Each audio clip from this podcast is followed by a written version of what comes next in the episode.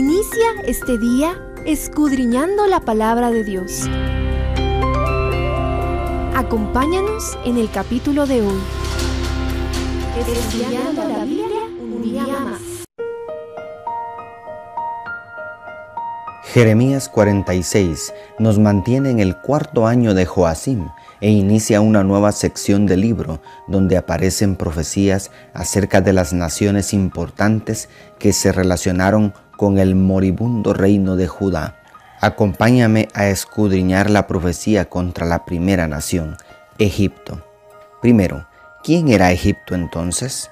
Egipto se había aliado con Asiria para vencer a los etíopes y había iniciado un renacimiento político, cultural y económico, según el comentario bíblico adventista.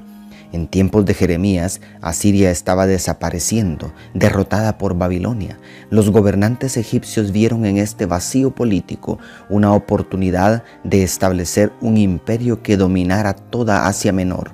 Con esas ansias de más poder, Egipto quiso ejercer dominio sobre Palestina, rumbo a Arán para defender a sus aliados asirios de las fuerzas babilónicas, derrotó a Judá y aniquiló al buen rey Josías.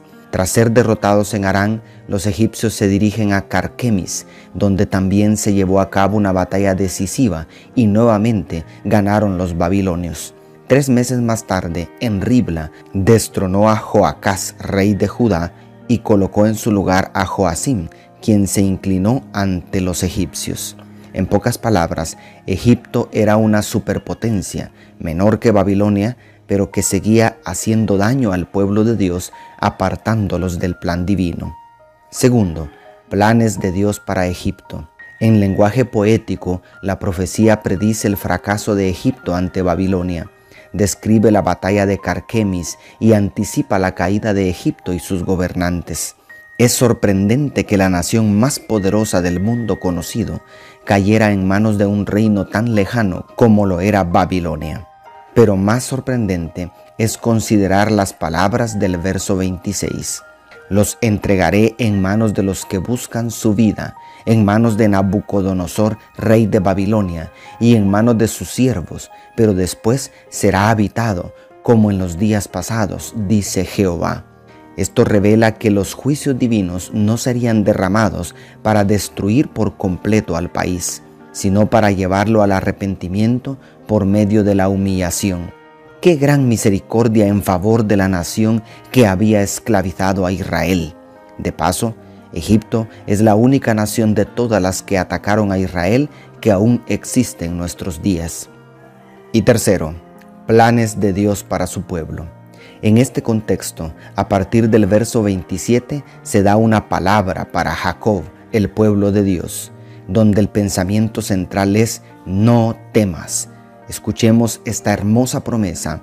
Pero tú no temas, siervo mío Jacob, ni desmayes Israel, porque he aquí que yo te salvaré de lejos, a ti y a tu descendencia, de la tierra de vuestra cautividad. Volverá Jacob, descansará, será prosperado, y no habrá quien lo atemorice. Tú, Jacob, siervo mío, no temas, dice Jehová, porque yo estoy contigo. Sí, destruiré a todas las naciones entre las cuales te he dispersado. Sin embargo, a ti no te destruiré del todo, aunque te castigaré con justicia, en manera alguna te dejaré sin castigo, declaran los versos 27 y 28.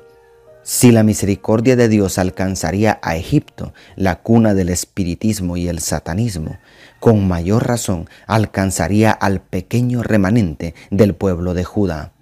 Justo y misericordioso es Dios en su trato con las naciones y las personas. ¿Estás listo? ¿Estás lista para recibir la palabra no temas? Vamos a hacerle frente a todo con la certeza de que Jesús va con nosotros. Dios te bendiga, tu pastor y amigo Selvin Sosa.